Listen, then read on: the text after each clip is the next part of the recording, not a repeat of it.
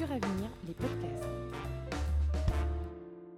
Bonjour à la découverte des métiers de Suravenir. Aujourd'hui, visite du centre de contact avec ses deux responsables, Lénaïque Rouet et Magali Taloc. Le centre de contact, c'est 17 collaborateurs qui répondent aux sollicitations par téléphone et mail de nos partenaires et des agences en fait du Crédit Mutuel. Ils traitent environ 60 appels par jour et euh, entre 5 et 10 mails par jour et répondent euh, aux questions de tous nos partenaires. C'est des questions qui passent du coq à l'âne. Ils vont euh, aussi bien répondre à un appel sur une question plutôt fiscale, euh, assurance vie, et puis l'appel suivant, euh, ça va être euh, par rapport à de l'assurance emprunteur, euh, et puis l'appel suivant, ce sera de la prévoyance. Les collaborateurs ne vont pas faire que de l'assistance commerciale ou que de l'assistance technique. Ils ont tous les sujets toute la journée en fait. Ça nécessite de bien connaître l'organisation de Suravenir et des différents services et du périmètre d'intervention des différents services, puisque le centre de contact est le point d'entrée. Un point d'entrée assuré entre autres par Lauriane, Claire, Erwan ou Flora. Petit aperçu de leur quotidien. On apporte des, des réponses de, de premier niveau, en fait, des réponses qui peuvent euh, être apportées euh, immédiatement ou rapidement en tout cas. Donc on a des appels principalement de, de conseillers, de courtiers sur des sujets euh, bah, variés, même sur ces domaines ça peut être varié, ça peut être des questions euh, sur, vraiment sur des procédures, sur, euh, sur de la fiscalité, euh, un aspect plus, plus juridique. Les demandes par mail sont des fois plus intéressantes que les appels, parce que c'est des demandes qui demandent plus de traitement euh, derrière, donc euh, plus de recherche. On est appelé à contacter aussi d'autres services quand on a des questions un petit peu plus, plus pointues qui, qui nécessitent une, oui, une étude un peu plus, plus poussée, quoi, quand on n'a pas la réponse immédiatement justement. Il faut vraiment être à l'aise euh, sur plein de choses donc, euh, et savoir s'adapter à effectivement, la personne qu'on a en face. Et euh, ça arrive qu'on ait des appels où effectivement bah, les gens sont un peu stressés aussi en face, donc il faut savoir jongler entre tous les domaines. L'adaptabilité, je pense que c'est vraiment euh, la compétence numéro un chez nous. C'est-à-dire qu'il y a aussi quelques appels clients qui peuvent être un peu plus compliqués à gérer. Donc il faut savoir aussi rester calme. euh, savoir se mettre à la place aussi de l'interlocuteur que l'on note, et de beaucoup d'empathie pour que ce soit les conseillers ou les clients. C'est vraiment important parce que ça permet aussi de comprendre rapidement la demande euh, des conseillers ou des, ou des clients. Il y a forcément des, enfin, une typologie d'appels qui est plus compliquée, euh, des réclamations ou des, des incidents qui perdurent.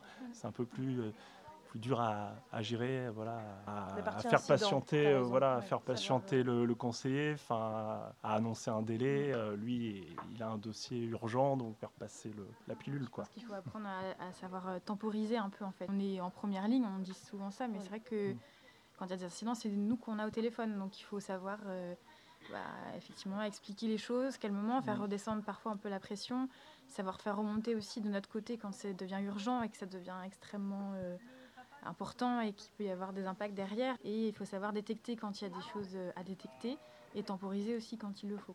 L'ensemble des connaissances à acquérir nécessite du temps et des tutorats ont été mis en place pour faciliter l'intégration des nouveaux venus, comme l'expliquent Magali et Lénaïque. Aujourd'hui, on les forme par, euh, par type de produit. On va les former emprunteur, vie, prévoyance. Donc ça va prendre à peu près aller peut-être trois mois pour commencer à les former. Mais finalement, nous, on dit toujours qu'il faut quasiment un an.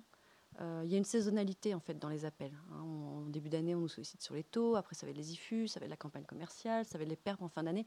Donc finalement, il, il faut qu'il ait travaillé avec nous une année pour avoir connu tout- toutes ces étapes-là et qu'il soit autonome.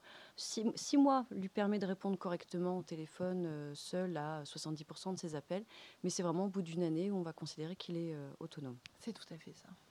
T'es d'accord J'aurais pas dit mieux. Au-delà d'une capacité à traiter un ensemble de sujets très diversifiés, la force du centre de contact réside aussi dans l'entraide des équipes. C'est ce qui fait aussi la force du centre de contact, qu'on s'arrange tous très bien, on est tous là les uns pour les autres pour s'en- pour s'entraider. Donc, euh, Même quand il y a des moments un petit peu euh, des coups de bourre, comme on dit, euh, Mm. on est toujours là les uns pour les autres, on en parle. euh, rien que ça, d'en parler, euh, pouvoir parler avec son voisin, euh, oh c'était compliqué ce matin, bah, ça fait un bien fou en fait. Donc il y a beaucoup de communication dans le service, il n'y a personne qui a laissé de côté, c'est pas la politique du service, donc euh, voilà, ça c'est la grosse force chez nous je pense. Les compétences de chacun sont un peu complémentaires. euh, ouais, il y en a qui sont plus experts sur un domaine que, que d'autres et vice-versa. quoi. Je pense Et- que c'est la grosse qualité de Oui. notre service, Ouais. c'est qu'en fait on a un fort esprit d'équipe. euh, peu et importe l'ancienneté aussi. C'est ça.